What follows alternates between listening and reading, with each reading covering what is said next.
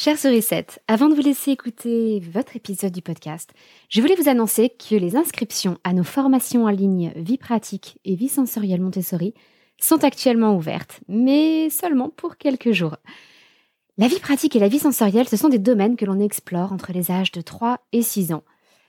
Et cette formation est la seule formation au monde, à ma connaissance, où vous pouvez voir les présentations Montessori faites dans des conditions réelles, avec de véritables enfants et non pas de façon artificielle où l'on vous dit ce qu'il faut faire sans vous montrer ce qu'il faut faire et comment il faut le faire. C'est donc une opportunité exceptionnelle de voir comment on peut réagir à l'attitude des enfants tout au long de ces présentations de vie pratique et de vie sensorielle. En quelques mots, la vie pratique, c'est ce qui va aider votre enfant à devenir plus indépendant, plus autonome dans sa vie quotidienne, à travers euh, le soin de lui-même, le soin de l'environnement, à travers aussi le développement de sa motricité globale et le soin du vivant, les plantes et les animaux. La vie sensorielle concerne le raffinement des sens, tout le travail sur les formes et les couleurs, par exemple, mais aussi les sons, les poids, les goûts, les odeurs, bref, tout ce que les sens ont à offrir à nos enfants pour découvrir le monde. La pédagogie Montessori n'a plus à faire ses preuves. Je pense que si vous écoutez ce podcast, c'est que vous êtes convaincu de ses vertus. Euh, ces vertus ont été prouvées par des enquêtes, des études au niveau des neurosciences. Donc si vous voulez ce qu'il y a de mieux pour votre enfant, que ce soit en parallèle de l'école, que ce soit pendant que vous les gardez à la maison, que ce soit en instruction en famille, eh bien je vous encourage vivement à aller consulter les formations vie pratique et vie sensorielle Montessori. Tout se passe en ligne, à votre rythme, de chez vous. Donc c'est ce qui vous offre le moins de contraintes avec le plus d'opportunités d'apprentissage. Si vous voulez en savoir plus, le lien est dans les notes de l'épisode que vous êtes en train d'écouter. Et maintenant, je vous laisse à l'écoute de votre podcast. À très vite!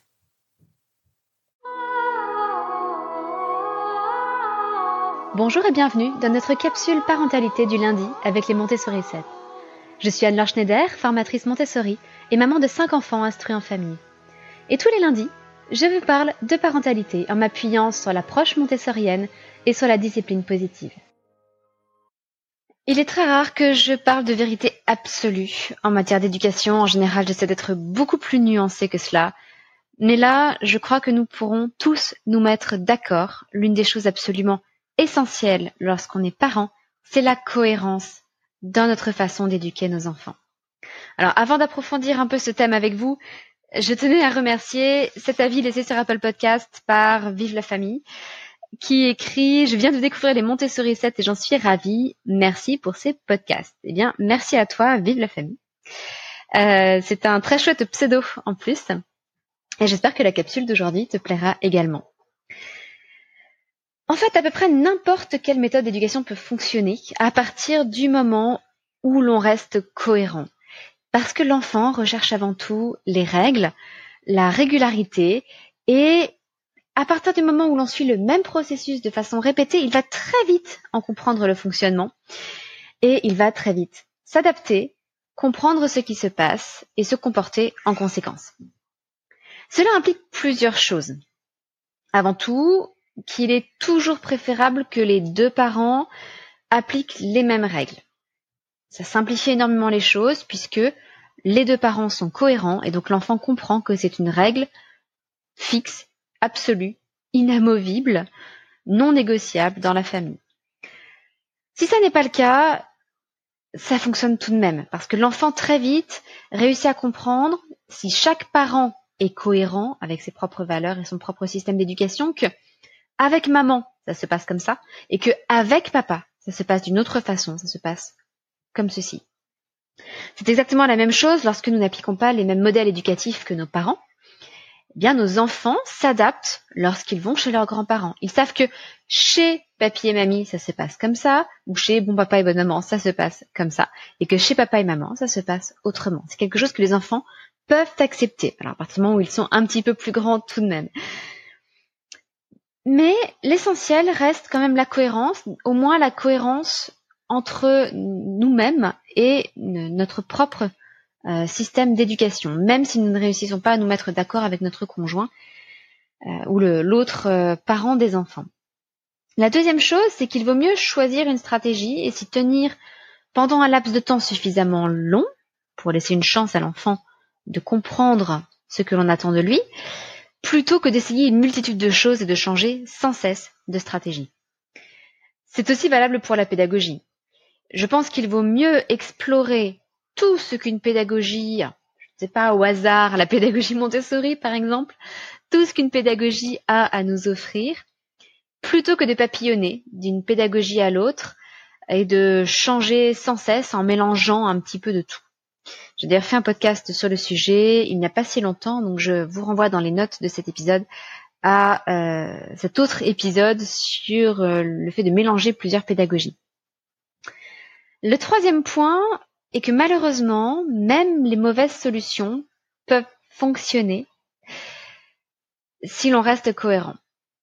C'est ainsi, par exemple, que laisser pleurer son enfant, techniquement, cela fonctionne pour qu'un enfant s'endorme et s'endorme plus vite le soir. C'est efficace d'une certaine façon. C'est-à-dire que oui, il y a un résultat, l'enfant s'endort parce que très vite il comprend que il aura beau pleurer, personne ne va venir le chercher.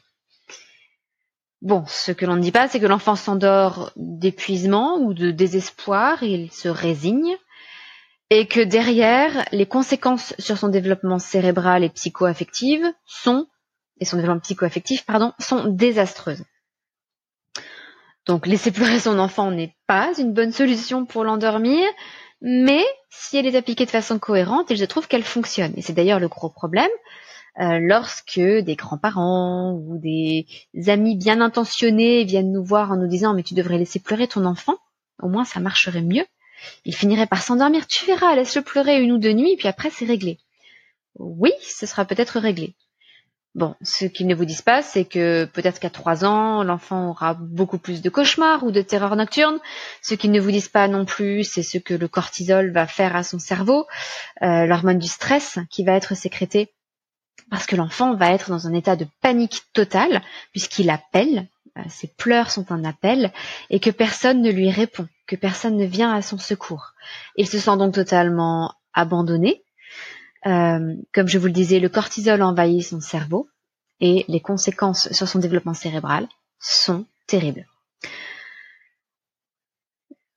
Donc vous pourrez maintenant Savoir quoi répondre aux personnes qui vous conseillent de laisser pleurer votre enfant, par exemple. Vous pourrez leur dire que oui, n'importe quelle solution va fonctionner tant que l'on reste cohérent. Ça ne veut pas dire pour autant que toutes les solutions se valent et que toutes les solutions sont bonnes. Et parfois, il vaut mieux, tout en restant cohérent, appliquer une autre solution qui sera préférable sur le long terme, rester cohérent jour après jour, et à ce moment-là, il y aura aussi des résultats. En l'occurrence, si vous ne laissez pas pleurer votre enfant et que vous allez le chercher à chaque fois, que vous allez le consoler ou le bercer ou le prendre dans vos bras, que vous trouvez une autre solution et que vous l'aidez à se rendormir petit à petit, là aussi, ça va fonctionner, mais différemment.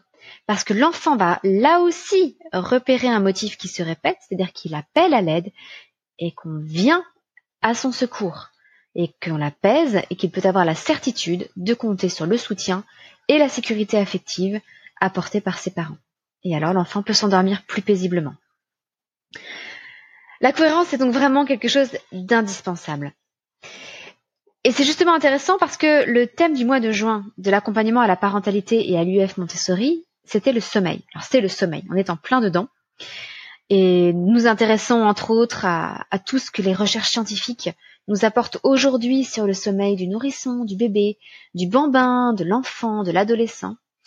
Et puis nous explorons différentes pistes pour chacune de ces tranches d'âge, avec entre autres les propositions montessoriennes.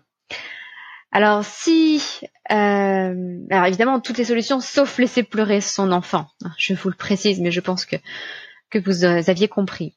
Si vous avez envie d'aider votre enfant, du coup, à mieux s'endormir, à s'endormir plus facilement, plus rapidement, et à moins se réveiller la nuit, eh bien, je vous invite à nous rejoindre dans cet accompagnement et si vous nous rejoignez, euh, vous profiterez en tant que membre de l'accompagnement d'une remise de 50% sur toutes les formations Alors, les formations vie pratique et vie sensorielle viennent de voir leurs inscriptions se clore euh, vendredi dernier, mais vous pouvez toujours vous inscrire à la formation langage et très bientôt à la formation calcul des Montessori 7 pour les 3-6 ans. Je vous souhaite une excellente journée et je vous donne rendez-vous demain pour un podcast un peu plus long comme tous les mardis. À très bientôt, votre petite souris 7, Anne-Laure.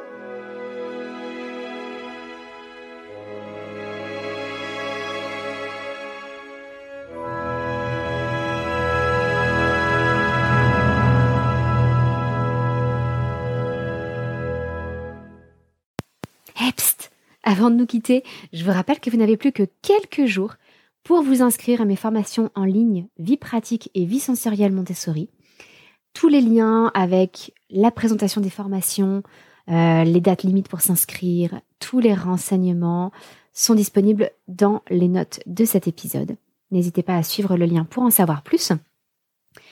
Et n'oubliez pas que c'est une formation à laquelle vous aurez accès à vie, que tous les avis euh, sur cette formation sont dithyrambiques. ça, j'en suis très reconnaissante aux toutes les stagiaires qui ont déjà suivi cette formation.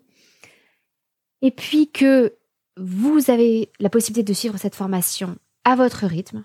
Vous pouvez le faire très très vite. Vous pouvez prendre votre temps. Si vous avez d'autres enfants plus tard, eh bien vous pouvez revisionner les vidéos, vous replonger dedans quand vous le souhaitez. Et en plus, je vous explique en détail comment réunir le matériel nécessaire pour les présentations ou comment le fabriquer vous-même avec des tutoriels, avec des explications sur ce à quoi il faut faire attention au niveau du choix des matériaux, au niveau de la taille des objets, etc.